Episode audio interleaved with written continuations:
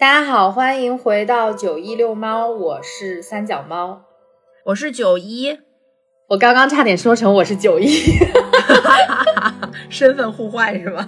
这一期呢是我们三月份的共读，我们共读的书是戴安娜·阿希尔的《暮色将近》，是一本小书，也是这位作家编辑的自传嘛。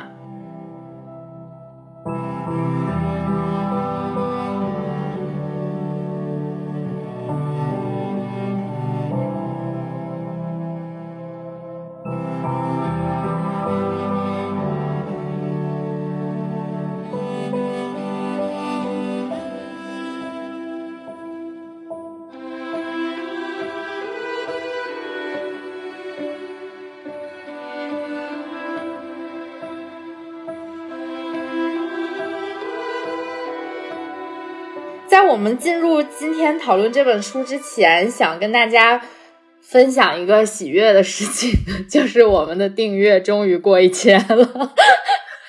哎，我们分享过这个事儿吗？是什么时候过一千来着？好像就是最最近啊，上周一感觉是，反正就上一期音频要更新没更新的时候。嗯，就感谢大家订阅，也希望订阅的小伙伴们，如果看到我们更新了的话。一定要来收听，然后如果听到有意思的、你觉得很喜欢的内容，或者你觉得我们哪里说的不对啊，怎样的，你都可以给我们留言。嗯，对，欢迎大家跟我们留言，我们都会回复的。嗯，对我们回复的可勤了。然后除此之外，就是我们还被出版社的编辑发现了。啊，我觉得还挺开心的，还给我们寄了样书。因为我是编辑嘛，所以我的一些朋友也都是编辑，在不同的出版社，就有的时候会管他们要一些书，就是一看，哎，这个社里面出书，我还挺想要的，挺想读的，就会死乞白赖的管人家要点样书，说你赶紧去给我找一本，然后寄给我，让我看。现在没想到，嗯，有人给我们寄样书了，哈哈，感觉我好像我们这种小播客熬出头了。的那种感觉，有一点，有一点，在这里呼吁一下我们出版业的同行们啊，如果就是听偶尔听到我们的节目，觉得我们还不错的话，可以把你们的书也寄给我们，我们 啊，对我们希望能获得阅读自由，谢谢大家，我们美好的愿望，嗯。那好吧，那就进入我们这一期关于暮色将近的这样一个讨论。因为我们这个月呢，其实还是想定成的是女性主题月嘛。嗯，这本书其实和我们以往选过的女性主题的作品有一些些不同。就比如说，我们讨论过《如雪如山》呀，去年三月份的时候，其实我们也做过一一些就是女性主题的。策划就比如说《哈利波特》里面的女性人物啊，就从一个不同的角度去解读《哈利波特》嘛。然后还有就是我还有九一号大 V，我们三个每个人都推荐了一本书，然后就是自己的喜欢的女性作家呀，喜欢的呃文学作品中的女性角色呀等等。还有我们之前讲过一些我们看过的话剧作品里面也是女性题材的，比如说《春逝》，我印象非常深刻，四十八期。但是这一本《暮色将近》呢，跟所有的这种，比如说女性意识的觉醒啊，或者是呃追求男女平等啊等等这些主题都不一样。它的角度是写对一个女性她独身。的老年生活是如何度过的？如何面对自己的这种衰老，或者说是凋零吧？因为你进入了一个八九十岁的年纪，你已经和死亡离了非常近了，你不得不去思考这些问题。这样一个曾经是一个非常著名的编辑，到七十多岁开始拿起笔来写作的这样一个作家，给我们展现了他的老年生活。感觉作者在写的时候，在写他这本自传的时候，并没有想把它写成一个女性主义的作品。但是他这个人本身一生没有结婚嘛，然后也有一些非常开放或者说自由的一些性观念，事业也非常的有成就，好像就他本身就是一个大家想要成为的，就是女性的那种样子。所以我们这一次做这个女性主题月的时候，也想找一些不同角度的选题嘛，所以我们就把这个跟独身年老 有关的话题拎出来讲一讲。那就先请九一介绍一下作者戴安娜·阿希尔吧。戴安娜·阿希尔是二十世纪英国最杰出的编辑之一，也是他们那个年代比较少见的女性编辑。她的职业发展的非常好，在他五十多年的编辑生涯里面，他发掘了《简·爱前传》著名的女性主义小说《早海无边》的作家简·里斯、诺贝尔文学奖得主奈保尔等不少文学大家。另外有一点是我们没有想到，就是他跟西蒙·波伏娃，然后还有菲利普·罗斯，他们是一个年代的。因为对我们来说，我们对应不上嘛。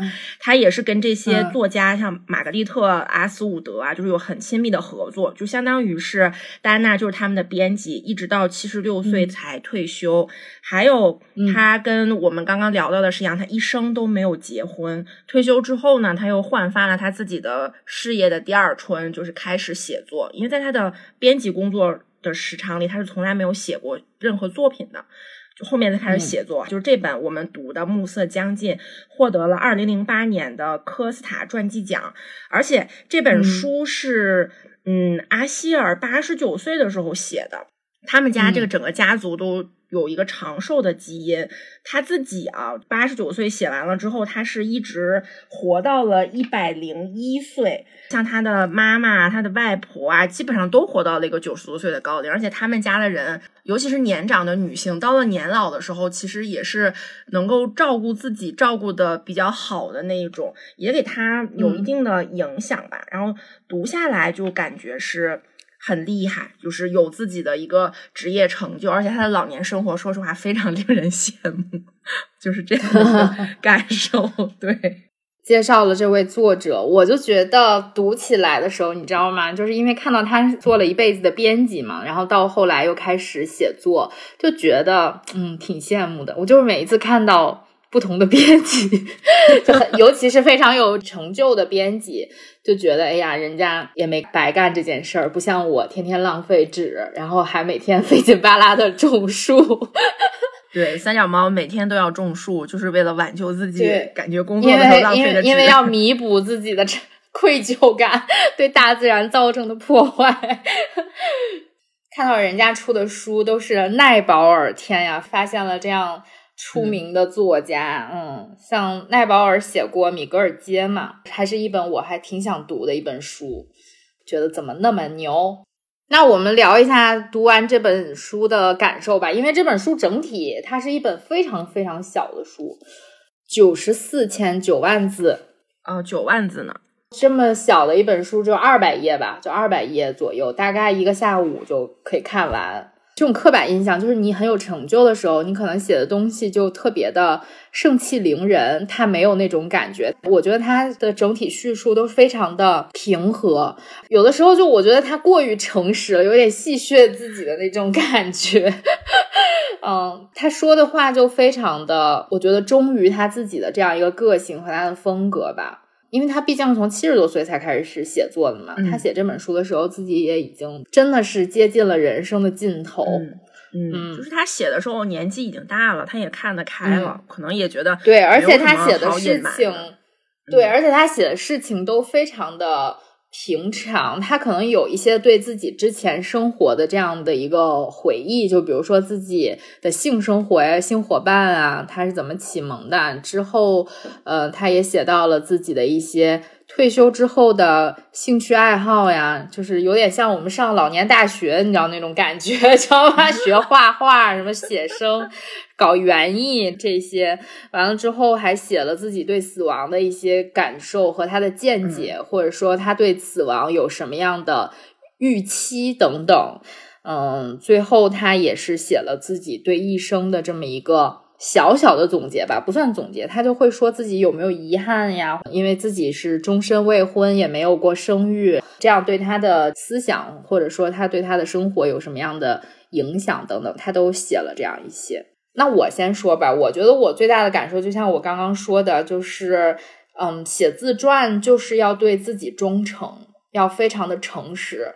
就是我觉得他这本书其实。我是这样理解的啊，就是他写出来了之后，其实他最大的读者是他自己，并不是我们这些人。我觉得他首先要给自己看。我不知道你们有没有这样的习惯，就是你们写日记的时候，因为我写日记的时候，有的时候会美化一些事情，就是我并不诚实，虽然没有人会读我的日记，但是就是说我写的时候可能会有一些滤镜在，嗯就是我可能会过滤掉一些我不想太记住的事情，然后把一些美好的事情又有一点夸大美好了，有有那种感觉，我不知道啊，就是有的时候我会觉得，哎呀，这件事情要不要写下来？因为我是一个忘性很大的人，我不写的话，基本我就过一段时间就忘掉了。所以我也不会想起来那些事儿，就是有的时候我会判断这件事儿我到底要不要写下来。我觉得我写日记的我并不诚实，写了一个我想让我自己记住的事情。嗯，那也其实也蛮好的，因为最起码你还有写日记的习惯，就你还是在尽力的去记录一些事情。只是曾经啊，因为现在我已经不再写日记了，生活过于无聊。如果写日记的话，每天就两行啊。今天上班回来了，地铁很挤。我开始写日记的时候是十一二岁，然后那个时候我会把日记当成一个就类似于家庭作业的东西。如果我今天忘了写的话，我第二天还会补上，或者是过了几天我还要补上，或者有的时候我不知道大家有没有看过那个呃，如果是跟我们是一代人的话，小时候肯定看过《情深雨蒙蒙》。一机会被别人看到，呃，然后被书桓看到了，然后那个时候他写了书桓的很多坏话，就说这个男的多么渣，多么坏之类的，就是我要搞死他，说了一大堆话，我报复他什么什么的那种。然后书桓看了就疯了。我觉得他说的有一句话非常对，就是日记表现当前的这样一个心情和你的感受。你看依萍写日记就很诚实，对吧？他写了很多那些，我可能就会比如说。比如说，我内心真的恨死何书桓了，但是我不想记住这件事儿，我就把这件事儿轻描淡写。我可能会说，今天我没见过何书桓之类的，或者说我今天见到何书桓很生气，但是我就不把这件事儿写下来，我就把它滤掉了。但是戴安娜·阿希尔给我的感觉就是，他写东西非常忠于自己，而且他。非常的开放，我觉得他的个性里面就是这样的。他对待自己的感情啊，对待自己的事业，他都是有一种很自如、很自由的那样一个态度。所以他可能写东西也是有这种自己的这个风格在里面。我没有感觉到他有什么隐瞒的。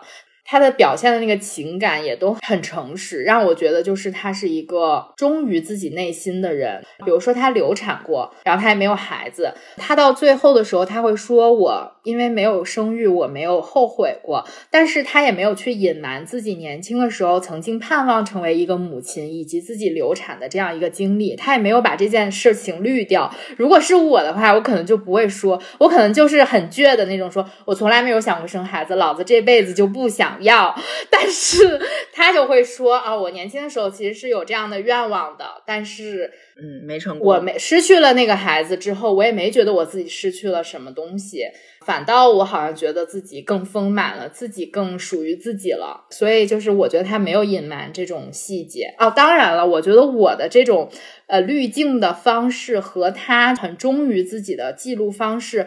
不同的原因是我们的年龄和阅历造成的。就是如果我到八十多岁的时候，我也想把我能记住的所有事儿都写下来。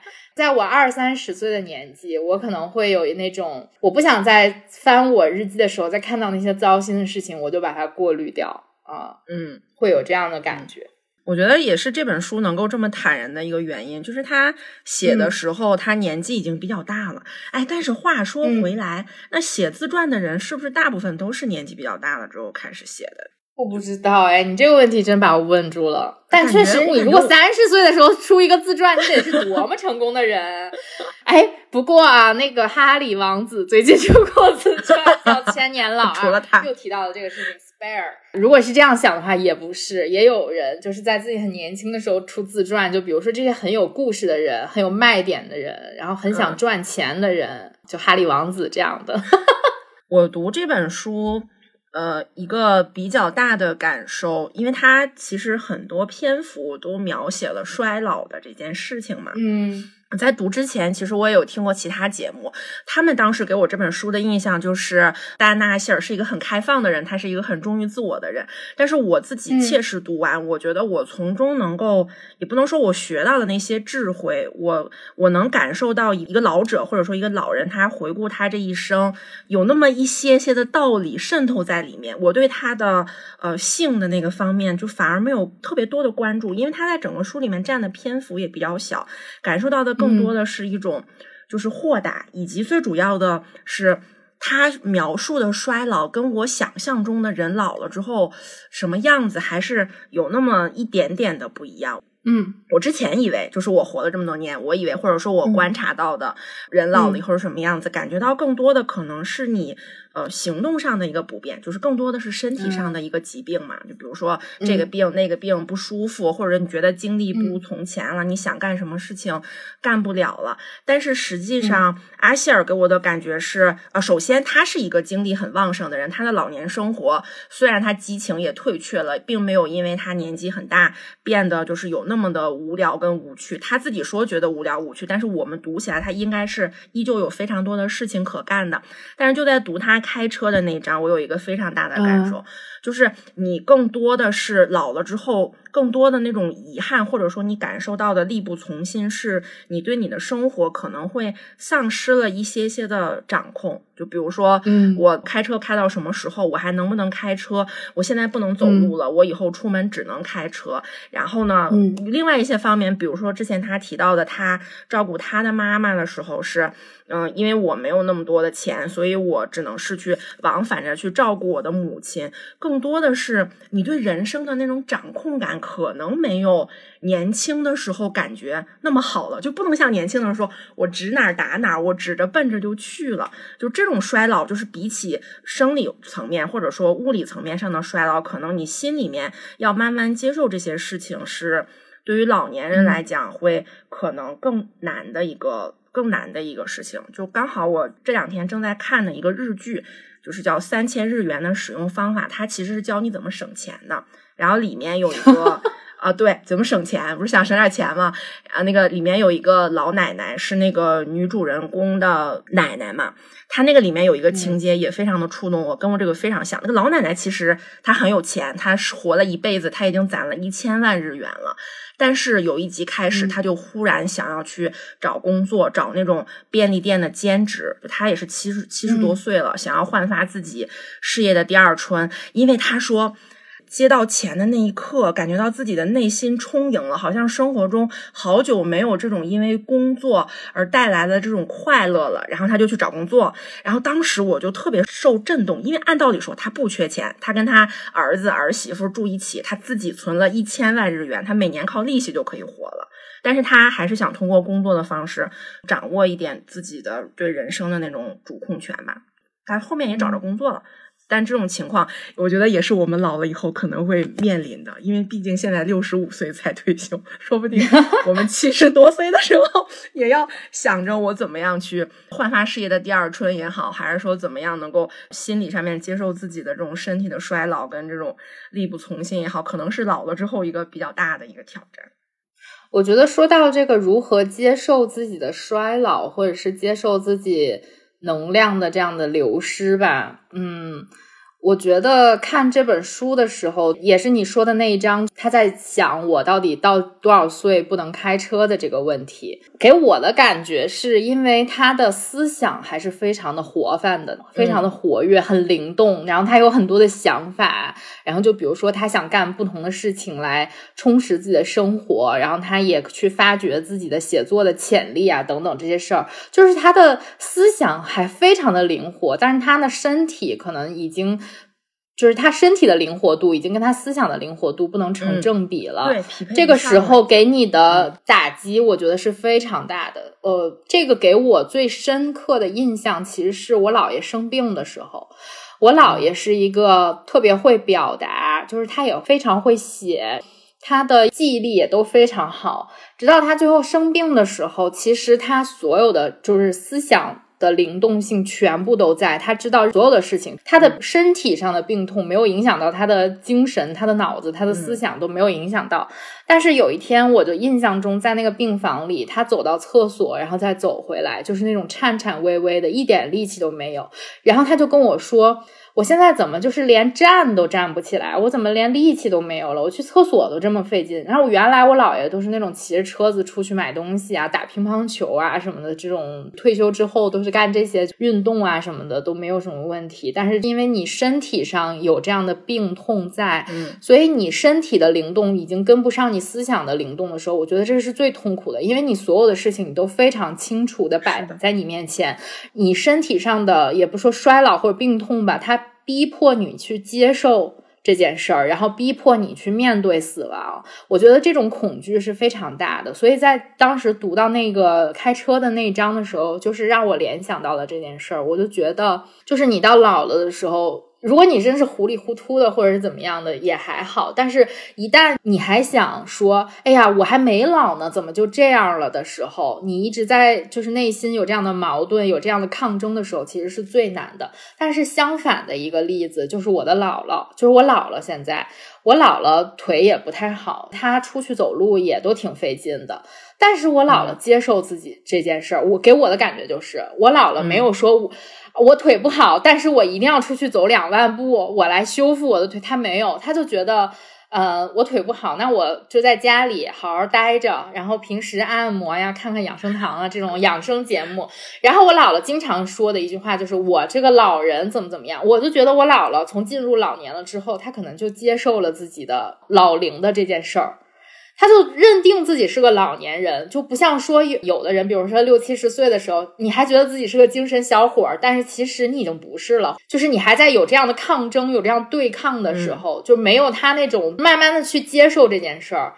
我看着他的那种感觉，就是他活得更舒适，他没有这样的一个碰撞。然后我看到这个。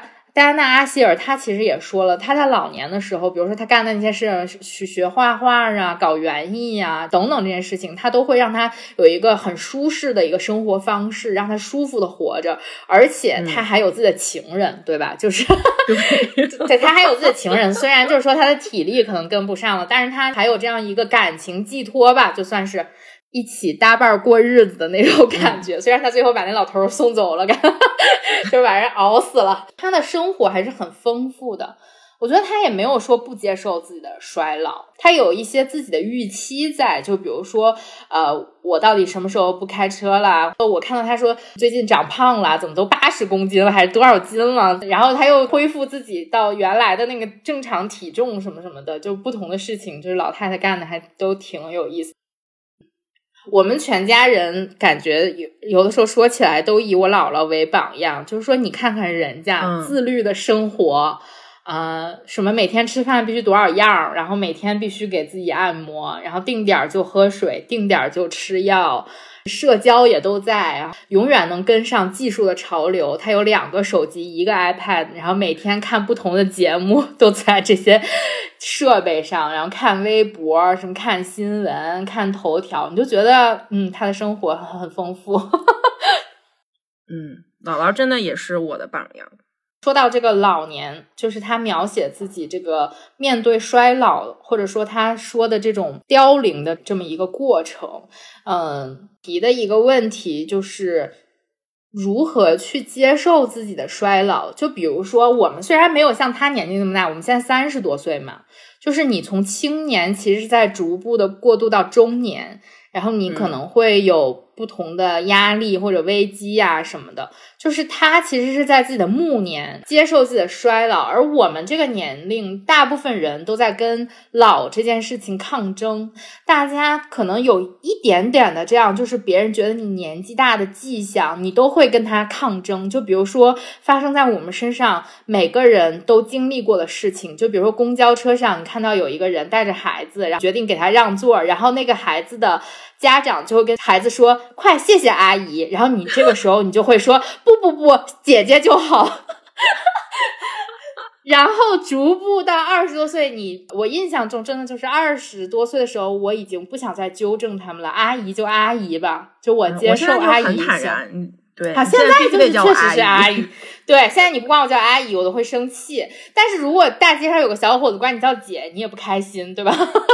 我觉得我们这个年纪的人跟阿希尔这个年纪的人还是不一样的。我们都在对抗衰老，我们用的所有的，比如说护肤产品啊，或者怎么样的，我们都要 对，都叫抗老。然后现在都是什么，嗯。冻龄就是所有的这些词都是都想跟你说，你要保持住你的青春。就我的问题是，像我们这个年纪的人，该如何接受自己自然的老去？你能接受吗？我我能接受啊，因为比如说我在工作中遇到的人，现在有很多已经零零后了。其实说实话，人家零零后管我叫阿姨，我都觉得很正常了。但是他就是你工作中认识的很多零零后的观念，你比他大十岁，你就管他就管你叫阿姨啊？那不，那你想想他，我二十岁的时候，他就还不到十岁，他可能就可以管我叫阿姨。我觉得不是抗老，就是包括像大家想要什么冻龄，也不是说真的想要年纪怎么怎么样，是想维持住现在一个比较好的身体状态。其实大部分都是比较好的皮肤状态，你比较好的身体状态。对对对，你这个你这个擦脸油抗老不就是维持皮肤状态吗？包括像我们现在运动啦、健康饮食啦，然后不熬夜啦什么的，都是为了维持一个比较好的一个呃身体。不熬夜主要是因为熬不动了。你要让我 真熬的话，我真熬不了。是。是这个事情，我觉得我现在就还挺坦然的，也可能是因为没有真的老到那个份儿上，就没有老到，比如说你就真的六七十岁了那个份儿上。现在我很多时候反而觉得自己还正当年，就是青春大好时光。如果让我真的去想这个问题的话，我还是挺害怕衰老的。就有的时候你真的照镜子的时候，因为我们家人整体皮肤状态都比较好嘛。就是我虽然没有这个眼角都没有皱纹或者怎么样，但是会看到眼底下会有一条细细的纹，就是最近这两年吧，可能会看到。就是你看到的时候会非常的惊慌失措，就是那种感觉，就是呀，怎么这样了呀？我不想，就怎么这样啊？或者是。嗯，那天我姥姥还给我发了一个她年轻时候的照片，让我看她年轻时候又粗又黑的两条大辫子。然后我说，谁年轻的时候头发没有那么多？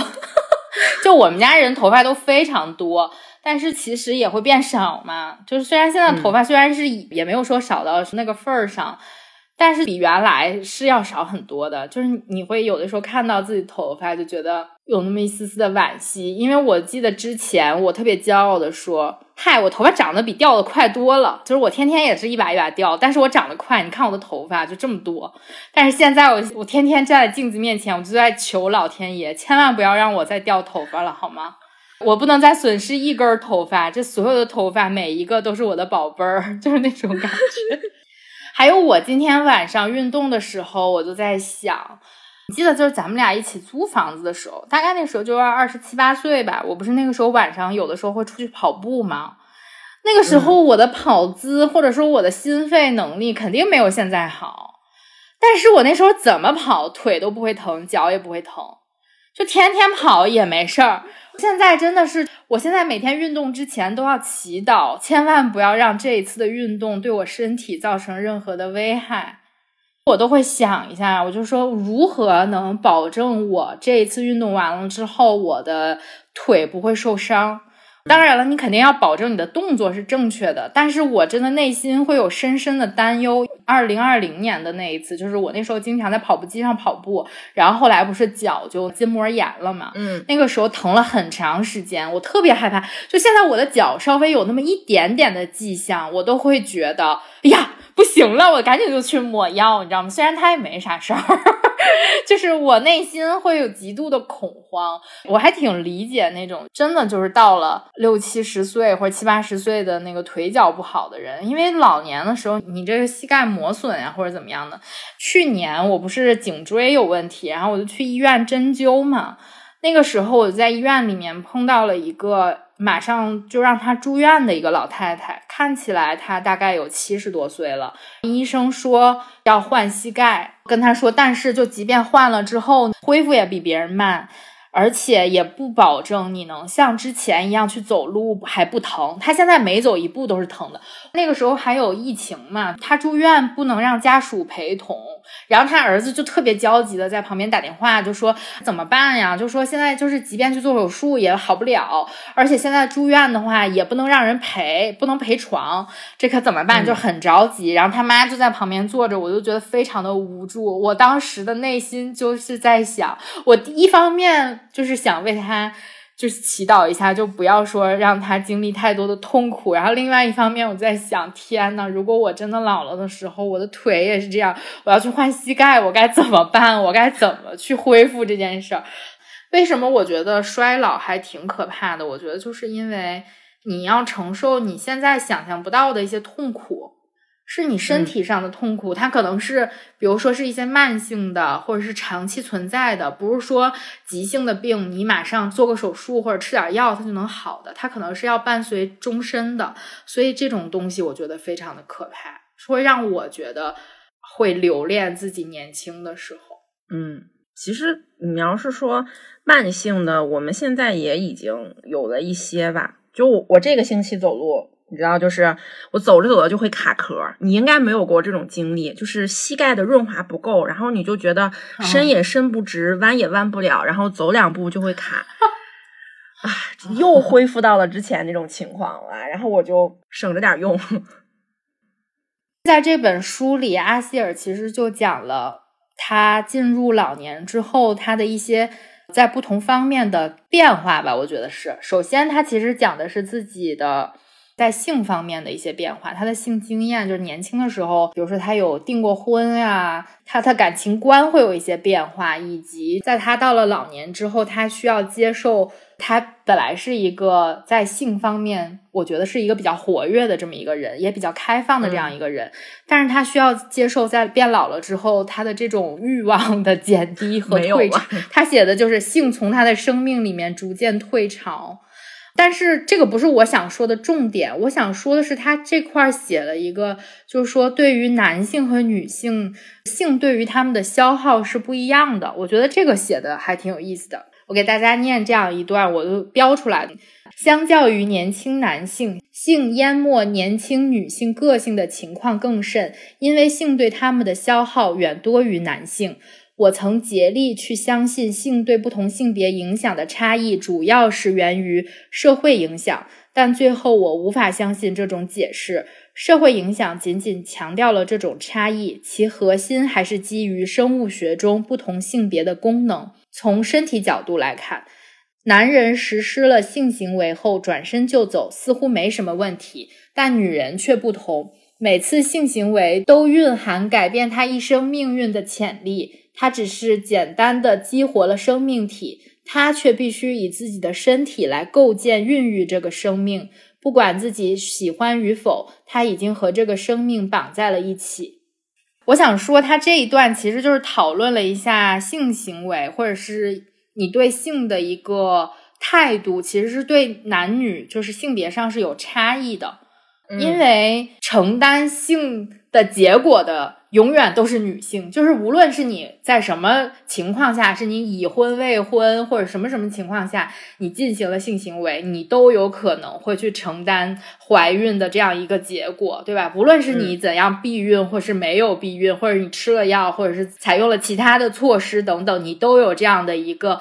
可能的结果，但这样可能的结果来说，都是女性来承担的。不论你在不在婚姻里，你可能在婚姻里的时候，你这个时候也不想要孩子。就比如说前一段时间，我在 YouTube 上面关注了一个博主，她怀了二胎。但是他的大儿子才只有五个月，他的二胎是一个完全意外的情况。然后当时他拍了一个自己就是发现可能怀孕了，然后他就拍了一个视频记录这件事儿。然后他发现自己真的怀孕的时候，我就看到这个整个人都在崩溃。大儿子才只有五个月，他的身体还没有完全的恢复，他整个的激素荷尔蒙整个都不对。然后我就看到他的情绪是那种极度崩溃的。我想表达的是，就即便你在婚姻里面。啊，你现在怀孕了，也可能不是说你是一个能够欣然接受。当然，有的人是备孕，然后怀孕了，很欣喜，对吧？这是另外一个情况。我想说的是那种意外，然后你突然发现自己怀孕了，你可能对自己的职业还有一定的规划，可能对自己生活还有其他其他的规划。但是你现在因为有了这样一个孩子，可能就会打乱你所有的计划，或者说对你的身体会造成一定的影响。就像我看到这个，她非常年轻，这样一个年轻的妈妈，她大儿子都不会带，她就突然又怀孕了。就是那种非常崩溃。她告诉她丈夫的时候，她丈夫简直就是不能相信，就两个人抱头痛哭，不是喜悦的那种抱头痛哭，是完全崩溃，就说天呐，我们该怎么办？如何从这个精神上去面对？因为我觉得她的身体完全没有调整过来。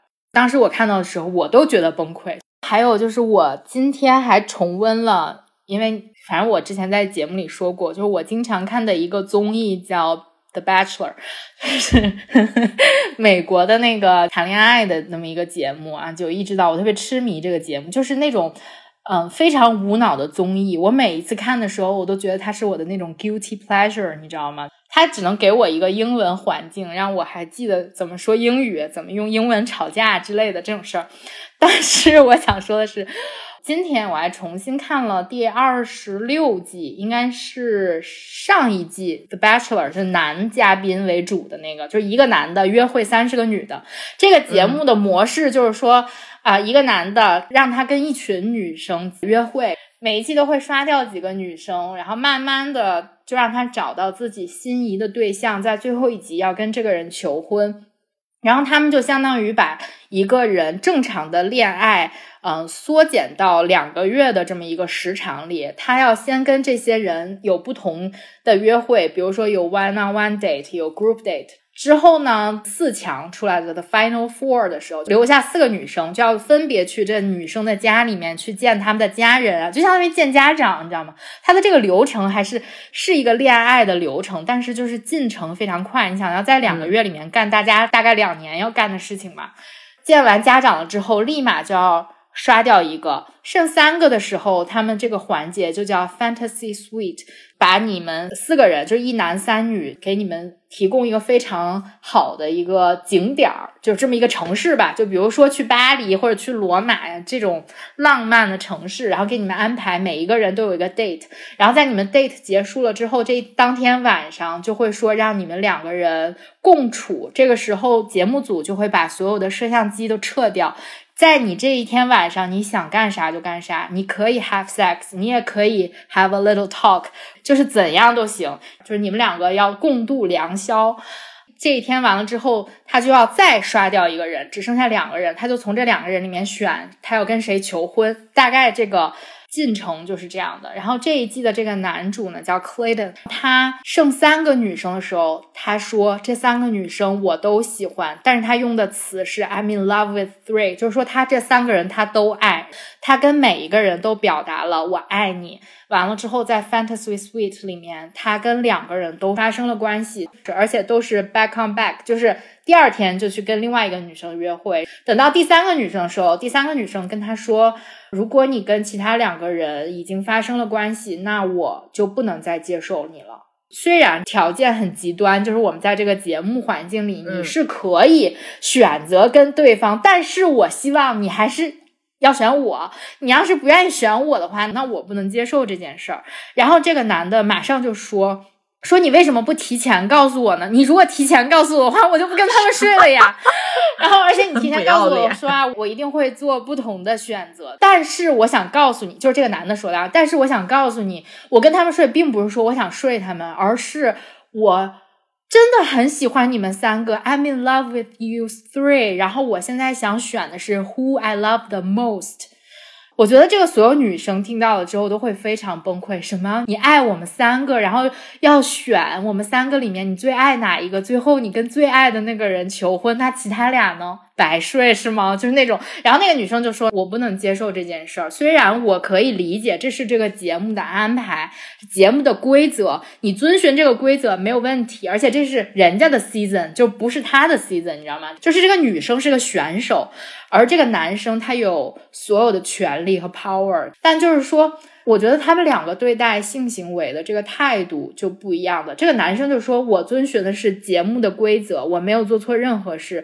而且你如果真的想跟我说你很介意这件事儿的话，你应该在我去之前你就告诉我，你为什么等到我们这个时候你才告诉我呢？当然，节目也有点不要脸，他知道这个女生有这样的想法，但他偏偏把她安排到第三个人，你知道吧？这个顺序就是这样的。节目组就是想看到这些。” drama，但是就撇开这些不说，这个男生对待跟你过夜的这个态度是跟女生完全不一样的，而且就不说这第三位女生对她发生了这样的事情是什么态度，就其他两位女生不是都自愿的决定啊，因为他们觉得我爱你，你也表达了你爱我，那我们正好就是情投意合，所以共度良宵，OK，没有任何任何问题，我觉得那两个女生没有丝毫的问题。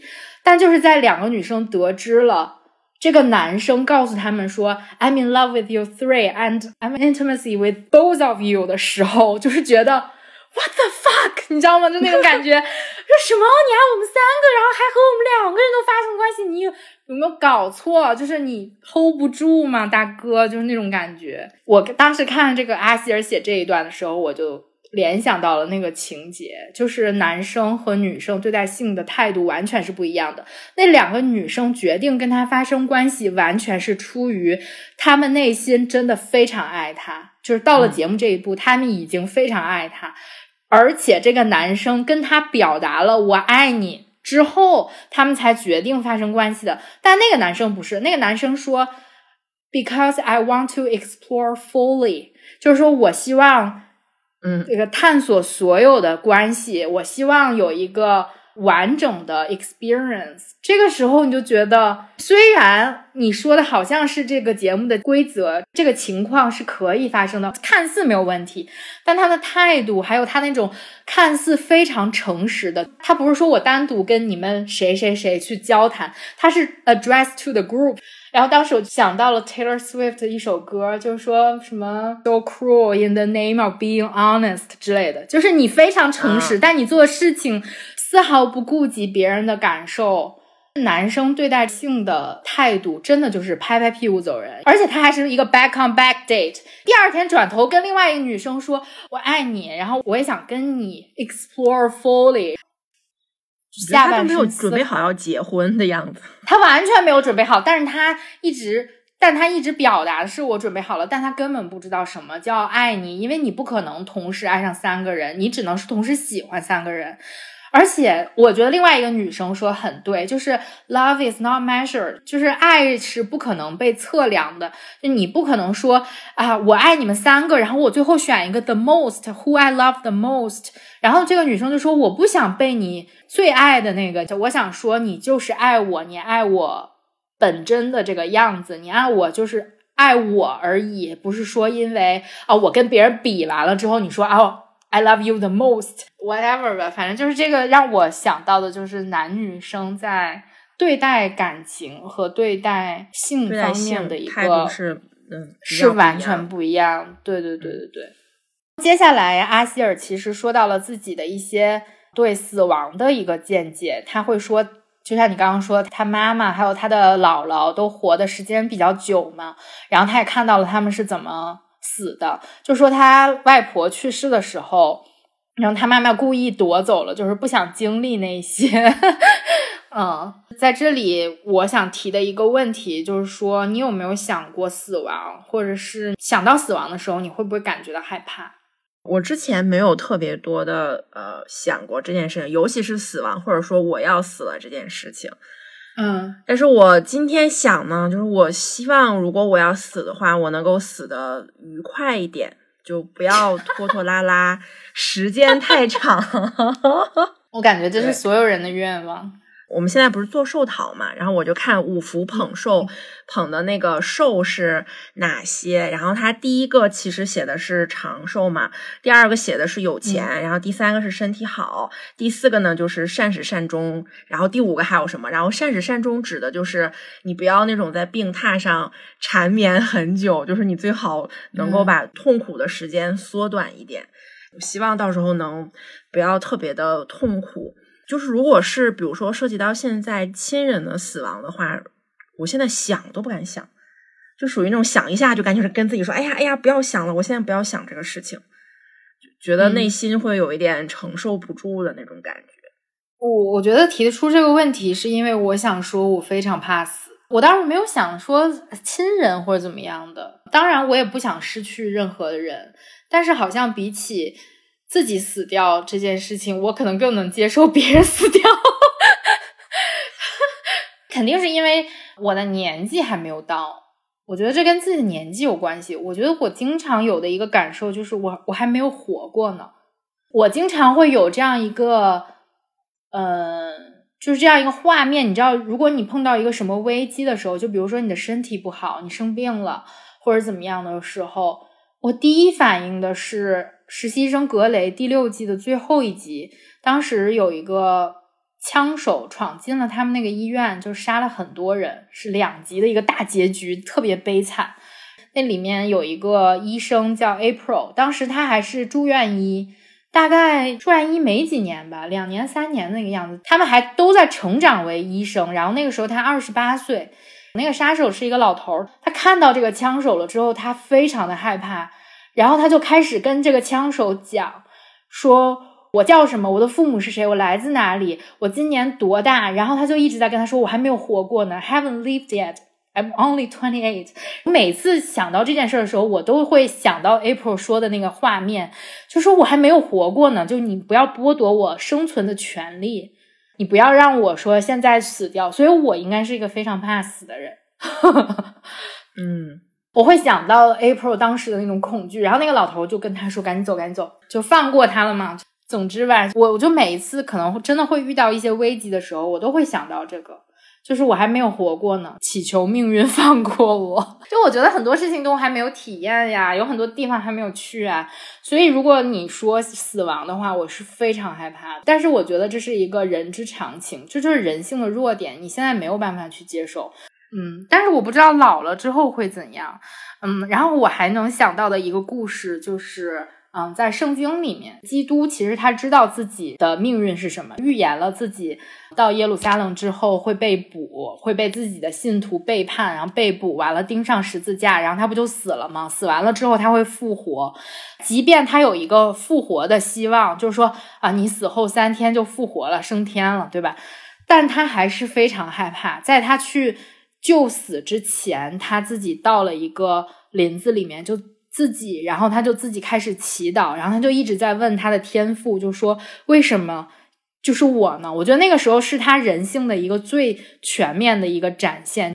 一个人他一直在输出自己的智慧去治愈别人，突然之间他就要死了。虽然他一直之前都在为这一天准备，但他还是有一点接受不了。如果是我面对的话，我可能是一样的，就是我也会有很多的问题。我觉得每一个人他都有一个惯性，就是抓住你熟悉的东西。死亡是一个非常未知的东西，你不知道你之后面对的是一个什么，你不知道你会经历怎样的痛苦。但是我觉得很多人都没有想过，就是你在这个年纪，你绝对不会去想死这件事。不会去想。我觉得恐怖的事情是一种有预告的死亡。其实阿希尔在后面也说了，比如说他在老年的时候学习画画呀，学习园艺呀，还有就是他说了他七十多岁开始写作的这样一个事情。嗯，他讲了阅读对他生命的一些意义。有一个我觉得我们之前好像讨论过，就是他再也不看小说了，就是他觉得小说也没什么意思。年轻的时候就看爱情小说上头，之后就不愿意再看这些虚构的东西了。是的，对。然后等到他老了时候，就开始呃写一些他的这种他的经验呀，或者他的回忆呀，他的自传呀，就类似的这样的作品吧。所以在这里面也想提一个问题，就是你老了会写自传吗？不会，坚决不写。那你就出名了，你也不写嘛？就是万一比如说九一六猫超级火，比如说有编辑来跟我们约稿说，哎呀九一六猫。我必须写书啊！那只有一种情况，就是我口述，你来写。就是你可以采访我，你来，就是不是说你你来写，我自己是绝对不可能。凭什么？你给我钱吗？不是说你，就是你。如果我是不会，我是不会自己写的，因为我写作对我来说是一件非常痛苦的事情。我这些年已经 受够了。如果别人跟我说你要了，你已经对你你要出一本自传什么这种的，就是我口述，然后你来写，你来整。因为现在很多自传其实也是这种形式。你要让我自己写，不会，不写，坚决不写。我已经年轻的时候受够了这个苦，我也没有那么蓬勃的 创作的欲望。老了的时候，就像阿希尔一样，怎么舒服怎么来就可以了。他写的时候不也是，就是他哎特别有灵感的时候他写，没有灵感的时候就放着就不写，也是那种喷涌而出特别顺的时候才开始写的。我想说的是，我之前有非常多的写作的那种欲望。我小时候甚至写过一些小故事，虽然我没有给别人看过，但我有一个本儿，我会在里面写小故事。企鹅君过生日的时候，我还给他写过一个企鹅的故事，好像写了二十页。就是我编了一个那种企鹅司机和企鹅什么娃，就是企鹅司机是一个司机，就是他的职业是一个司机，但是他叫司机是那个俄罗斯的那个司机。企鹅诺娃还是什么娃，就是这种俄国人的名字，你知道吧？然后就他俩谈恋爱的故事，好像是啊，具体想不起来了，好像是十九岁还是二十岁的时候，然后还打印出来给他了，当时应该是，或者是当时有很多随笔。我之前不是还写博客嘛，就是有很多游记啊，然后公众号啊什么，之前会写很多。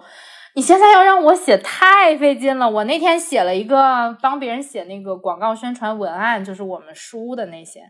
我的妈呀！就那四条，我编了两天，我才写出。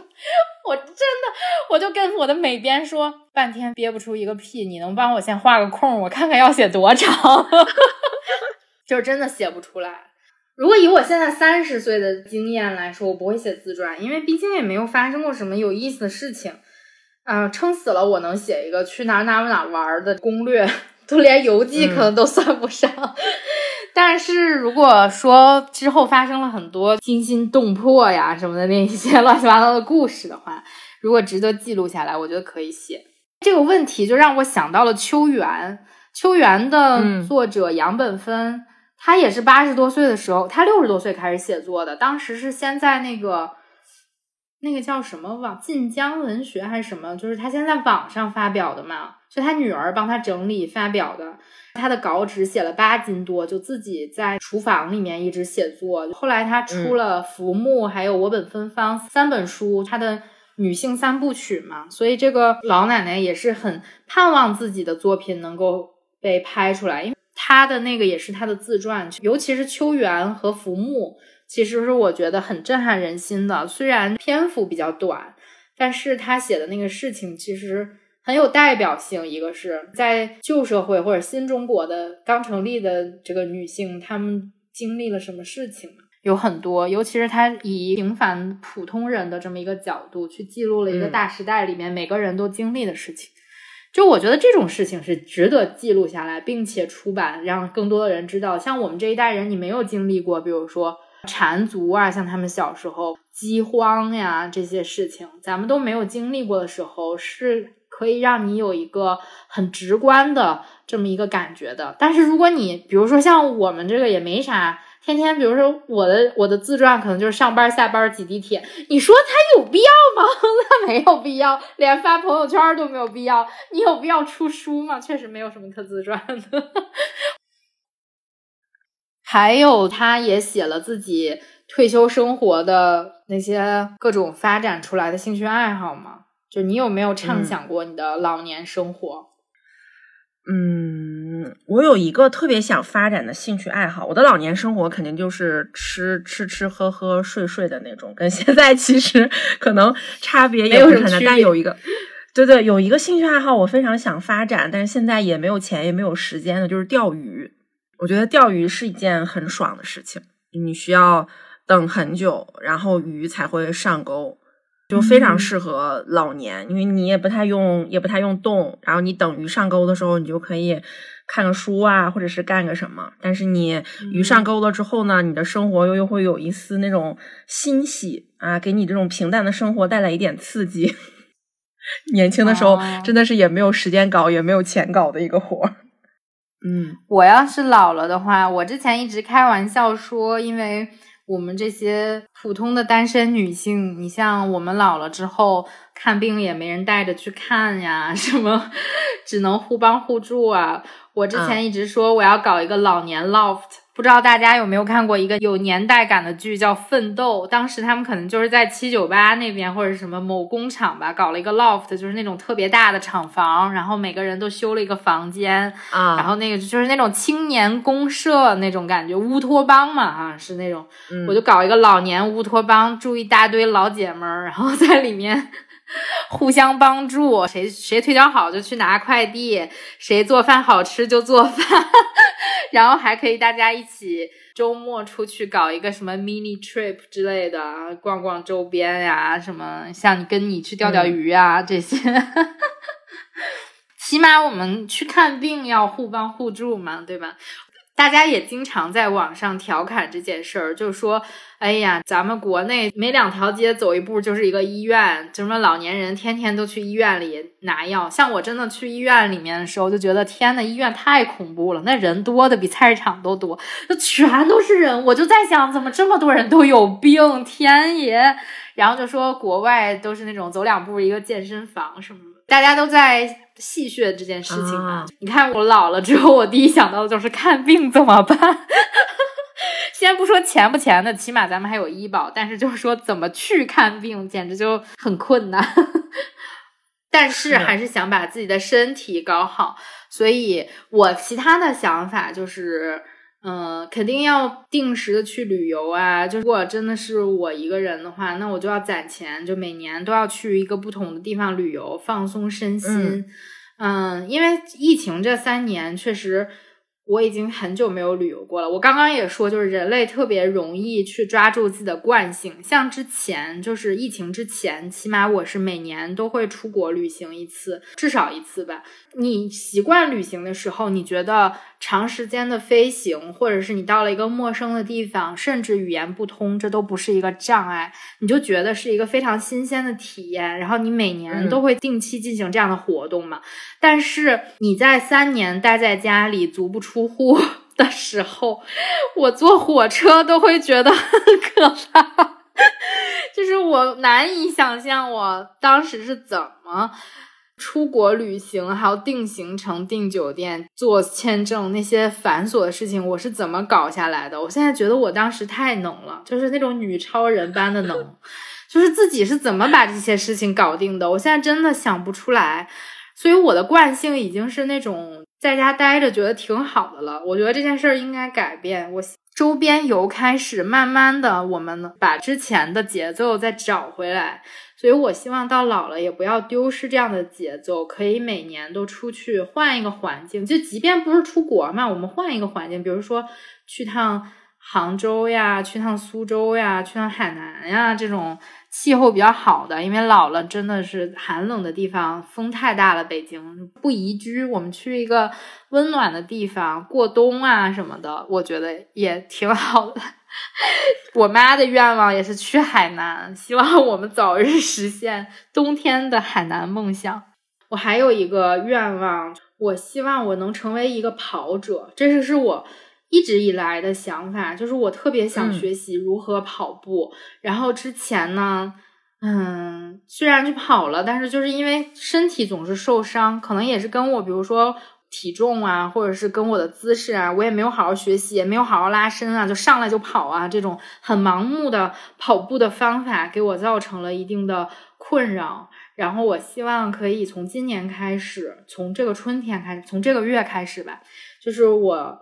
准备好去跑步，嗯，积累一定的跑量。我希望这个习惯可以一直坚持到我老了的时候，就是我六七十岁的时候，我都可以去跑步，然后把身体调整好。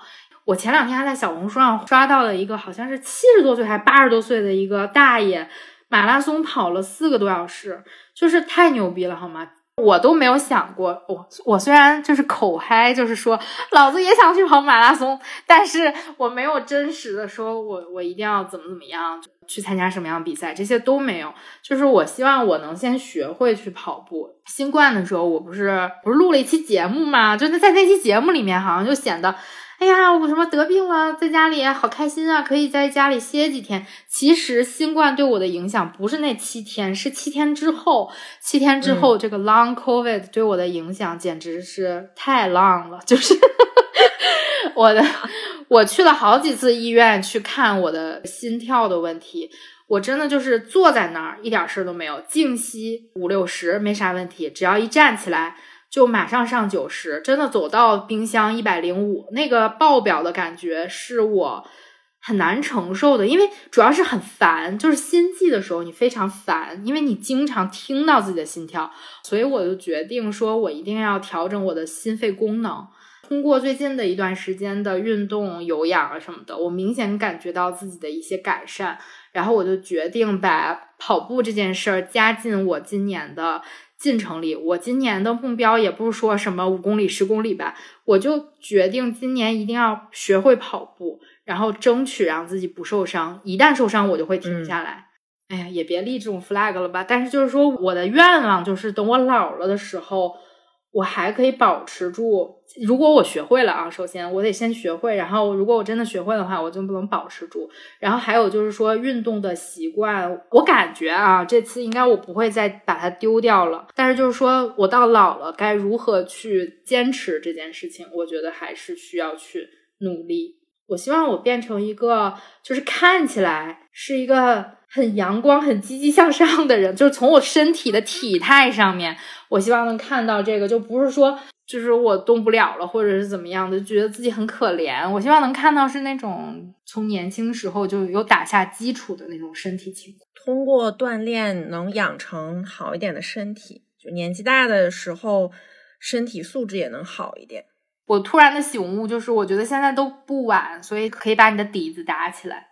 是的，就最近的生活给了我比较大的信心，所以我觉得这件事儿也许能成。也许你会看到，在我五六十岁的时候，你会看到一个肌肉发达的我。我们刚刚其实也说了，它就是一个女性视角的介绍女性衰老的、女性暮年老龄的这么一个作品嘛，这么一个自传。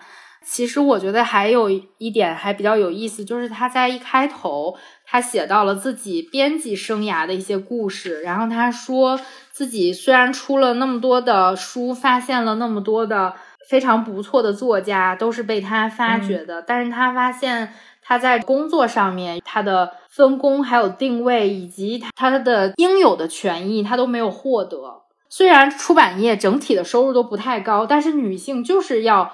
少于男性，嗯，他也提到了这一点，然后他就说这种不公平的现象，很多人都习以为常了，但是对阿希尔来说，反抗其实还是一件比较难的事情，尤其是在他当年的那个年代吧，就是思想没有那么的崛起，或者说女性觉醒比较少。或者说，当时暴露的矛盾不是那么多，因为毕竟工作的女性可能会比较少一些，就是在她年轻的时候，嗯，所以她很难争取到自己应有的权益。这个也是我们这一期呃想要去讨论的这么一个问题吧，就是性别的差异其实是在生活的方方面面都可以体现出来的，尤其是在职场上。就是我们上一期不是分享了我们的那个朗读会的主题是他和他和他吗？大家念的一些作品。里面都会提到这个问题，就比如说我当时讲的是上野千鹤子的东京大学演讲，他就说你需要知道你在进入了这样一个大学这种小社会里面，你就会遇见这种不公平的现象，女生的录取率就是比男生低，而不是因为女性不优秀，而是说。很多人都倾向于录取男性，这种固有的印象吧，就是女生也能学好理工科吗？女生就是应该学好文科呀，就是这种对女性的一个刻板的这样的一个归类。我觉得是，我觉得女性在各个方面其实都非常优秀，就不论你做什么职业，就其实都比男的要好很多。但是确实性别就不占优势。上野千鹤子也就说。我们并不是说学习女性主义或者提倡女性主义，不是说要把女性变得像男性一样。我们并不是说变成所谓的我们这种刻板的形容词“女汉子”呀，或者怎么怎么着的，就是不想让弱者成为强者，而是说我们一定要承认强者和弱者之间的这样一个差异，并且让弱者在这样的差异的情况下得到应有的尊重。冻柠茶她读的那个向前一步嘛，那个里面也说，因为是一个非常成功的女性，她写的一本自己的这样励志自传吧，算是。然后她观察到职场里的问题，就是说她本来应该坐在那桌去吃饭，但是她不敢去坐那个座位，就会觉得，因为我觉得女性的归顺就相当于这些社会的准则可能会过于的压迫在你身上，有的时候你就会被这些准则归顺了，你就会觉得。我是不是不配？我觉得女性的往往的反思就是，哎呀，我是不是不行？我是不是不能去干这件事儿？等等。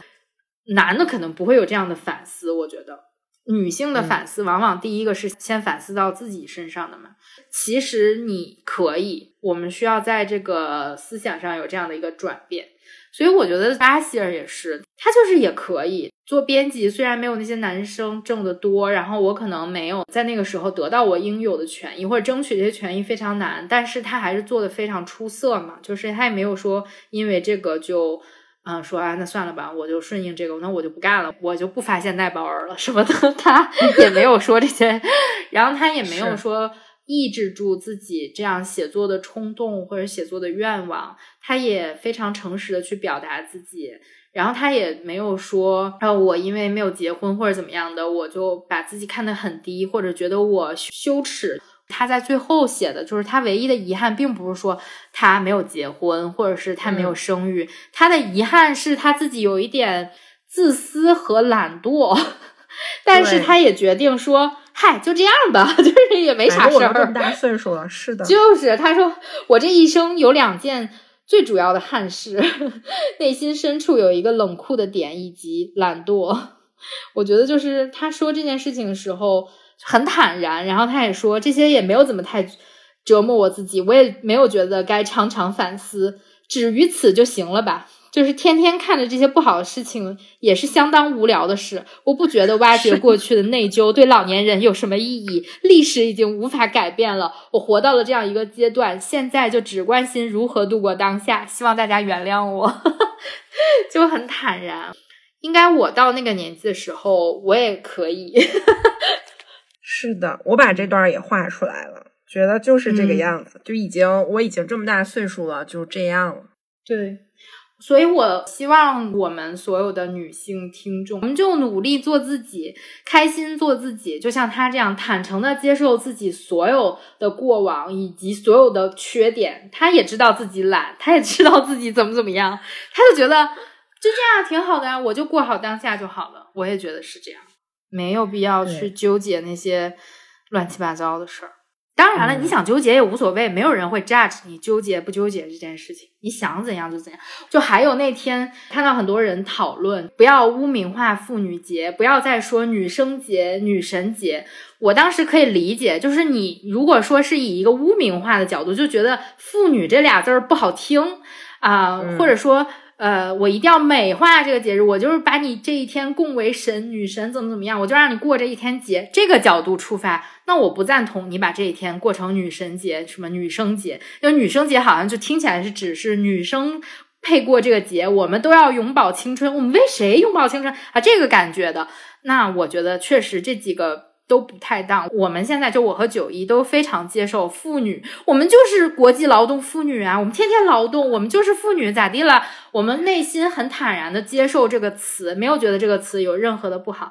但是我还想说，反过来一面，如果是作为女生的话。我把这一天叫什么节都是我自己的权利，跟你没有任何关系，好吗？我想叫女神节就是女神节，我叫女生节就是女生节，我想叫女疯子节就是女神经病节，什么的我都行，只要是我乐意就行，你不要干涉我管它叫任何东西的自由，这才是女性自由 啊！这个是我我的我的观念啊，就是如果大家不同意的话也没也无所谓，就是你不要以污名化的。名义来管我叫女神节，但是我自己想叫的时候，并没有污名我自己啊！我要有叫任何名字的自由，不要管我。我觉得就是这个节多说两句，我是比较支持叫妇女节的，因为它本身就是为了庆祝我们能够劳动嘛。但是你比如说，其实你叫女神节或者女生节，很多的一个初衷是商家想从你兜里把钱赚走。因为我们在定那个三八的那个主题的时候，就这个到底是叫妇女节还是女神节，就这种的讨论了一下。当然，男领导他的想法就是，我觉得“妇女”这个词对于女生来说不好听，然后他们最终还是选了女神节。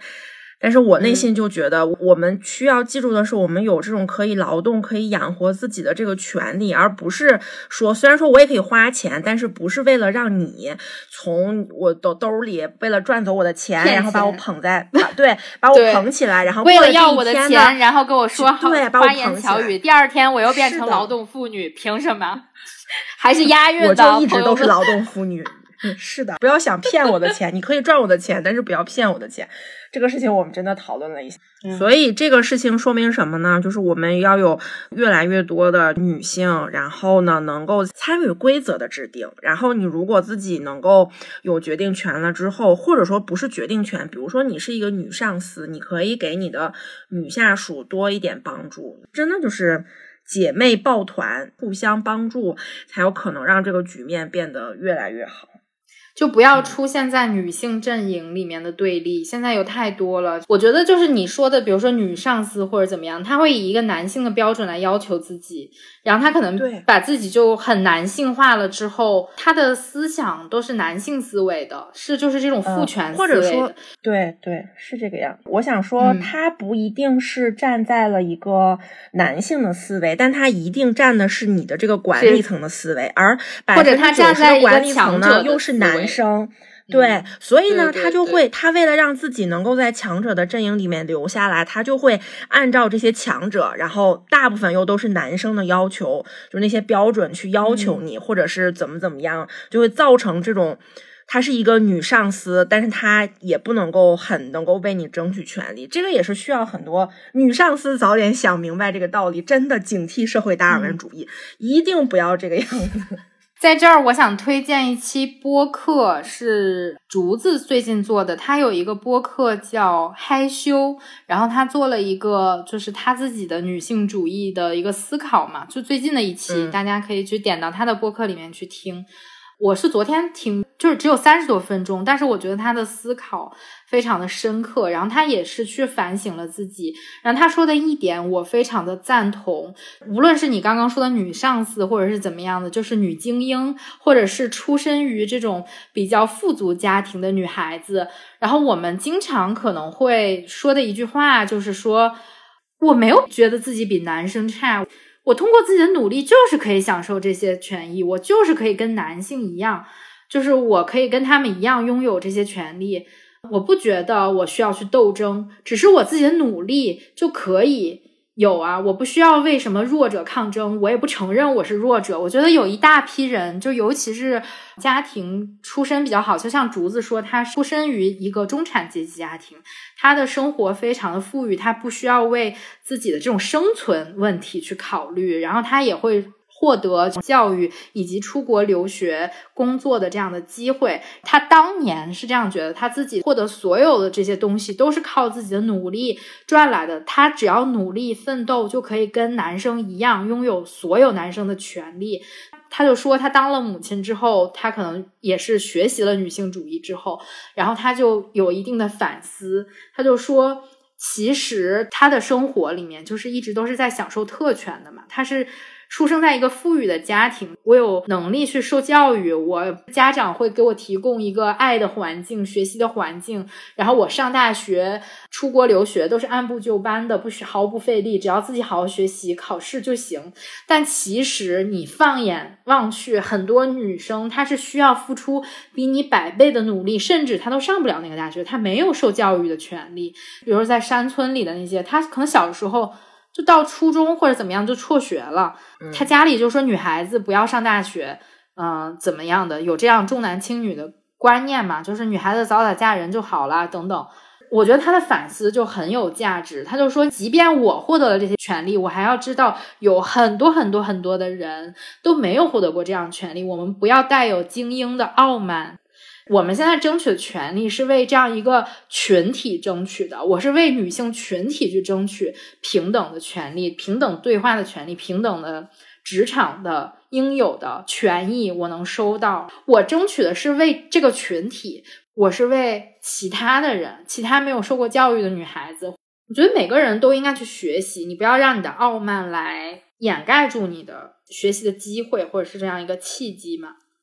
就比如说竹子，他会说他之前的那些想法，他现在都觉得非常的错误。然后他可能在成为了母亲之后，因为她的身体还有她的精神上承担了她的丈夫不需要承担的那些问题，她就会去思考一个女性的身份以及她拥有的这些东西和和她需要承受的这些东西。我觉得那一期节目做的很好，如果大家想去听的话，可以去听。是的。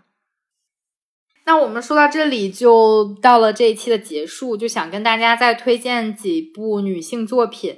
嗯，九一是没有是吧？对，嗯，那我就直接说了，也是我们最近就是我和九一安排想去读的一些书，所以也想学习一下，就是学习女性主义嘛。我们买的书一个是《始于极限》，是上野千鹤子的，挺想去读的。如果读完了有一些想法或者思考的话，也会在节目里跟大家分享。第二本是《饥饿：一部身体的回忆录》，这个书是我和九一去共读的，可能也会在近期跟大家去分享我们阅读的感受。我还挺想去看这本书的，嗯，买了挺长一段时间。还有一本是王邦的《假装在西贡》这本书是当时我听随机波动的时候，就是王邦和张天翼他们两个一起跟随机波动做的一期节目。这个跟如雪如山差不多吧，都是一个小说集，也是以女性的视角描写的一些女性故事。那接下来呢，这本就是中信出版社的编辑寄给我们的一本样书。我本来是打算自己买的一本书。我们携带的光是 Michelle Obama 第二本传记嘛？因为第一本 Becoming 成为我印象中应该是在我们节目的第二期，反正就头几期，我们当时分享过。对对对，当时我看那本书的感触还挺深的，讲了 Michelle Obama 这个人他是怎么样一步一步的走到第一夫人的这个角色的。嗯，那这几本书也推荐给大家嘛。嗯，如果大家看完了的话，也可以在评论区跟我们讨论，或者你已经看过这些书了，可以在评论区跟我们讨论。我们如果之后看完了的话，也会在节目里面提一提。那这一期节目就这样结束了。如果你看过阿希尔的《暮色将近》，对衰老啊，或者是。单身女性啊，等等，我们刚刚聊过的这些女性话题，有任何的想法，或者我们提出的那些问题，有任何你自己的想法，也可以在评论区里面跟我们分享。我们下一期节目，我想做一个闲聊节目，我们很久没做了，最近好像一直都在读书，然后我跟九一都有点跟不上这个进程了，有一点疲惫，就是接下来想跟大家聊一下我们。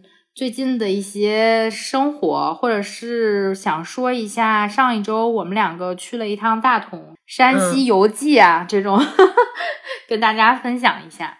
敦煌抵达的那个我记着呢，但是因为最近工作实在是真的非常忙，你知道的吧？我每天都在送审送审，就很忙很忙，根本没有时间写。而且我的这个写作能力也在逐步的 衰退，你就想到我那个宣传 四条写了两天，我那个敦煌的文案我真的我我已经写了好多好多页了，大概五六页，但是 依然没有写到重点。我一定会录出来的，就是这种自传还是不要想了。还有在故宫抵达选题，我不知道我们能不能抵达故宫了，因为最近故宫人特别多，非常多，我觉得可能抵达不了。到时候看看吧，因为马上就要进入旺季了，我还是希望在四十块钱的时候进去。如果大家喜欢我们的节目的话，可以在小宇宙、喜马拉雅、苹果 Podcast 和网易云音乐订阅“九一六猫”，就可以收听我们的往期节目了。是的呢，欢迎大家订阅。哦，对，我们还有小红书，我每次都忘记小红书，是因为我们已经很长时间不写小红书。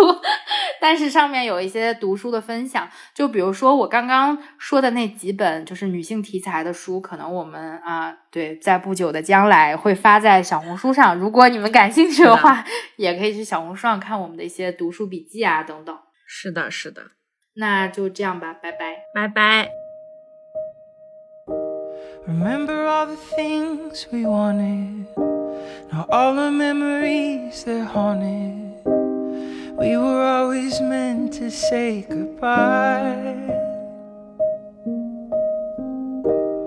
Even with our fists held high, it never would have worked out right.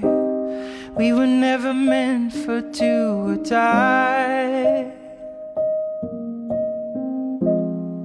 I didn't want us to burn out. I, didn't come here to hurt you. Now I can't stop. I want you to know that it doesn't matter where we take this road, but someone's gotta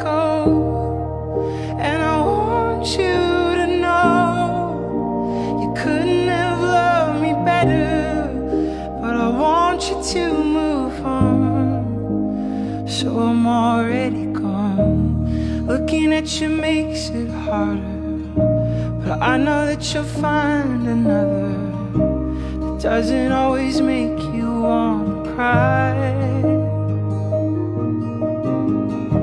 It started with the perfect kiss, then we could feel the poison setting. Perfect couldn't keep this love alive.